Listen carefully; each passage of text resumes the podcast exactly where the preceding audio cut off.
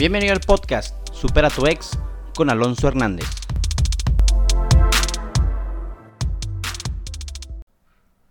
Hola, ¿qué tal? ¿Cómo estás? Bienvenido, bienvenida a este jueves de podcast, de podcast Supera tu ex. Y bueno, al igual que la semana pasada, vamos a analizar una canción.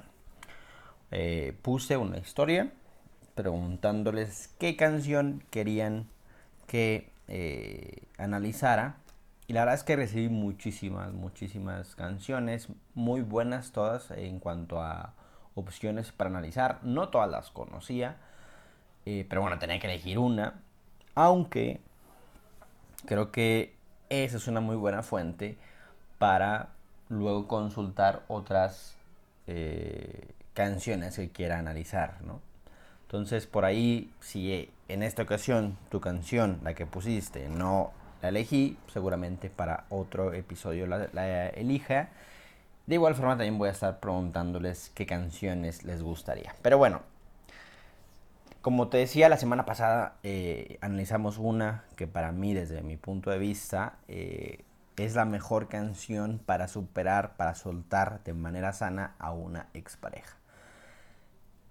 Pero no todas las canciones están escritas así de sublimes como Adiós de Gustavo Cerati y obviamente hay otras canciones que pues están escritas desde el odio, desde la ira, desde el resentimiento hacia la expareja y es importante que nos demos cuenta de esto para sanar. ¿Por qué? Porque no porque nos identifiquemos con lo que diga cierto artista en cierta canción, quiere decir que estemos bien o legitime nuestro dolor o nuestras acciones. Y por eso vamos a analizar el día de hoy. Ya me enteré de Rake.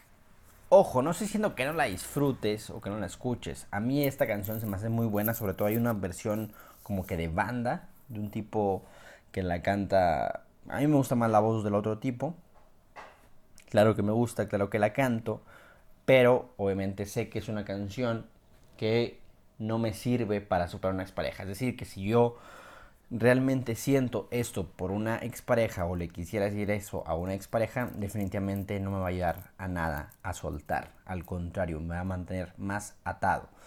Pero te digo, no quiere decir que no la disfrutes, sino simplemente se consciente de que estas canciones no es sana, no es apta para superar por, así decirlo, ¿no? ¿Por qué? Porque empieza con, por ejemplo, empieza por ahí con una frase, dice, ya me enteré que hay alguien nuevo acariciando tu piel, algún idiota al que quieres convencer de que tú y yo somos pasado. Bueno, de entrada, pues ya, este, como que aferrándose a que él sigue siendo la persona que su expareja prefiere encima de la persona con la que está. Es decir, tú me quieres más a mí aunque estés con otra persona. ¿Y eso qué? ¿Y eso en qué te ayuda? ¿Eso en qué te ayuda a sanar? ¿Eso en qué te ayuda a ti? Simplemente te ayuda a ciclarte en, y inclusive a, a sentirte un tanto soberbio, porque ¿cómo sabes? ¿Cómo te puedes asegurar? ¿Con qué certeza tienes tú que efectivamente eres mejor o le convienes más a, a, tu expareja que la misma persona que está ahora. Eso es algo soberbio, eso es poco humilde, eso es no ver nuestros propios errores y creer que nuestra expareja está mal. Ojo con esos tipos de comportamientos, ¿no? Dice, ya me enteré que soy el malo y que todo el mundo te cree, que estás mejor desde que ya no me ves, más feliz con otro al lado. Es que probablemente sea así. Probablemente esta persona sí esté más feliz sin ti al lado ¿Por qué? Porque tal vez ya la relación estaba muy mermada, muy tóxica y está mejor con otra persona. O sea, también se vale ver esa realidad.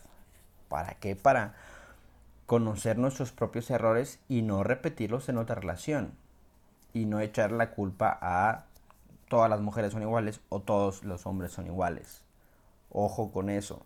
Ahora también puede ser que sea una relación de rebote y que efectivamente esta persona no quiera a su nueva expareja que simplemente la está usando para olvidar a, la persona que esté cantando o disfrutando esta canción. Puede ser, pero ¿eso qué? No porque se lo cantes o no porque se lo digas o no porque inclusive tu ex lo admita, quiere decir que está contigo. Es decir, no ayuda mucho a soltar esta y por ende a sanar esta, este tipo de posturas, ¿no? Dice, olvídate ese perdedor y repítele que soy mejor, que no eres fiel con el corazón, que eres mía y solo mía. Vuelvo a lo mismo, más allá de que si la otra persona está por razones genuinas o no lo está, o tal vez sí lo esté, es decir, no sabemos el vínculo con el que esté la otra persona, con lo que el vínculo que guarde tu expareja con esa nueva pareja, eso no quiere decir que te quiera más a ti o bien que quiera estar contigo o bien que esté contigo. Es decir, ese tipo de canciones simplemente hablan desde una perspectiva egoísta, egocéntrica, que en sí poco ayuda para soltar. Y la canción más o menos va por esa, va por esa tónica, va por esa línea. Eh, dice, la verdad es que me extrañas tanto, lo sé. Pues sí, tal vez te extrañe, pero está con otra persona, a fin de cuentas. O sea, no está contigo. ¿De qué te sirve? Dice, regresarás, estoy seguro de que regresarás, estás con él por pura comodidad, aburrida entre sus brazos ese tipo de falsas esperanzas o de soberbia de que va a regresar desgasta muchísimo porque ahora sí que estás contando los días para que esa persona fracase en su nueva relación y regrese contigo. Una, si realmente amas a tu expareja o la amaste, pues aceptas que se va a ir, ¿no? Como decía la canción de Gustavo Cerati, poder decir adiós es crecer. Y esta falsa esperanza o expectativa de que va a regresar, pues no te va a ayudar a sanar, simplemente te va a mantener ciclado, esperanzado aquel día que corten. Recibo muchísimas preguntas, no sabes cuántas preguntas de las relaciones de rebote, preguntándome cuánto duran las relaciones de rebote y con qué fin. Con el fin de que, bueno, primero que nada, se suponemos que nuestro ex nuestra ex está en una relación de rebote y que esas relaciones no funcionan y que van a terminar. Y cuando terminen van a regresar con nosotros. Eso evidentemente nos mantiene muy, muy, muy ciclados, esperanzados en algo que no podemos controlar, que es la relación de la otra persona con tu expareja. Por eso el de que regresarás, estoy seguro de que regresarás, definitivamente no es sano para ti o bien para superar a tu expareja. No te, no, no te está manteniendo atado a algo que no tiene certeza de que suceda y eso obviamente desgasta y trae consigo infelicidad. Eh, vamos por a ver otra frase. Básicamente, básicamente es en la misma línea, ¿no? La verdad es que me extrañas tanto, lo sé, ya me enteré.